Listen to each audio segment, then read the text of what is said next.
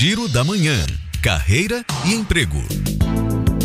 O IFE balança edital para preenchimento de 191 vagas residuais em cursos de graduação em Salvador. As vagas são para estudantes de curso superior do Instituto e o prazo termina no dia 30 de setembro, no site.